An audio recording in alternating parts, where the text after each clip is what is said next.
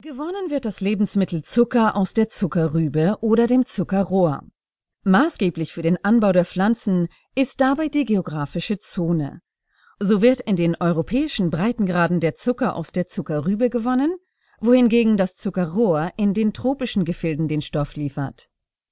Zucker besteht größtenteils aus Saccharose. Chemisch handelt es sich hierbei um jeweils ein Molekül Glucose und Fructose, die miteinander verbunden sind.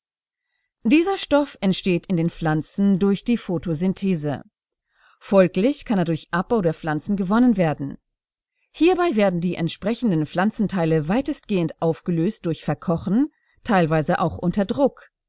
Der sich bildende Saft wird im weiteren Verlauf destilliert und durch verschiedene Verfahren gesäubert. Am Ende bleibt der uns bekannte weiße kristallene Zucker als Stoff. Ein Gramm Zucker hat den Energiewert von 4 Kilokalorien. Man spricht hier vom sogenannten Brennwert, da Zucker als Kohlehydrat ein Energielieferant für unseren Körper ist. Er ist vor allem deswegen so beliebt und geschätzt, da er durch seine lösliche Form besonders schnell über das Blut transportiert werden kann.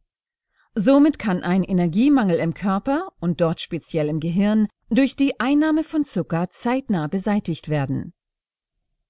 Die Geschichte des Zuckers der Zucker, wie wir ihn heute kennen, stammt der Geschichte nach zu urteilen vor allem aus dem asiatisch-australischen Raum. Im 12. Jahrhundert gelangte der Zucker durch die Seefahrer nach Europa. Der deutsche Chemiker Andreas Sigismund Markgraf fand 1747 heraus, dass die Zuckerrübe einen hohen Zuckergehalt hat. Dennoch sollte es noch mehr als 50 Jahre dauern, bis 1801 die erste Rübenzuckerfabrik in Schlesien entstand den Angaben des Statistischen Bundesamtes nach wurden 2015/2016 weltweit rund 177 Millionen Tonnen Zucker produziert. Quelle Statista. Gewonnen wird dieser größtenteils aus Rohrzucker (rund 2 Milliarden Tonnen Rohstoff) und Zuckerrüben (circa 277 Millionen Tonnen Rohstoff). Andere Zuckerpflanzen wie Zuckerpalmen oder Ahorn machen hier nur noch einen geringen Teil des Gesamtertrages aus. Quelle FAO Abfrage für das Jahr 2014. In der Darreichungsform wird Zucker in größeren Einheiten wie dem Zuckerhut oder als Plattenzucker produziert. Ihnen als Endverbraucher wird vor allem die Form des Würfelzuckers oder Kandiszuckers bekannt sein, bei denen der Rohstoff in eine besonders handliche Form gepresst wurde was ist das Gefährliche an Zucker und wann wird Zucker für den Menschen gefährlich? Das Dilemma ist die Aufnahme des Zuckers in unserem Körper. Zucker ist ein Energielieferant, der unabhängig vom Bedarf entsprechende Kohlenhydrate bei der Einnahme liefert. Nach der Aufnahme von Nahrung werden im Darm die einzelnen Stoffe durch die Bauchspeicheldrüse getrennt. Diese gibt ihre Enzyme an den Darm ab und nimmt die Stoffe über das Blut auf wodurch die Verteilung im Körper vorgenommen wird.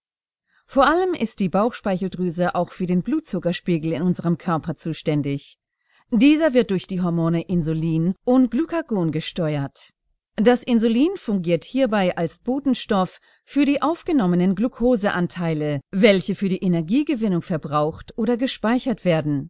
Die Verteilung und der Verbrauch werden dabei konstant gehalten, was der Balance des Blutzuckerspiegels entspricht. Diabetes ist eine überaus bekannte Störung des Gleichgewichts im Blut. Je nach Ausprägung wird dabei zu wenig oder gar kein Insulin produziert, was zu einem Ungleichgewicht des Blutzuckerspiegels führt. Zugleich ist das Insulin aber auch das einzige Hormon, das Fett im Körper aufbaut und dafür sorgt, dass die Fettdepots unangetastet bleiben. Aus der Herleitung wird ersichtlich, welchen elementaren Einfluss Zucker auf unseren Körper hat. Die gelieferte Energie führt zur Einlagerung im Körper selbst, da der Verbrauch nicht ausreichend hoch ist. Zusätzlich kann bei der Erkrankung durch Diabetes der Blutzuckerspiegel maßgeblich gestört werden mit weitreichenden Folgen für den Menschen.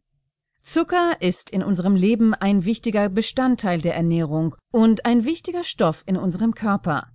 Der durchschnittliche Konsum ist jedoch weit über allen sinnvollen und notwendigen Grenzwerten, so dass dem Körper damit Schaden zugefügt wird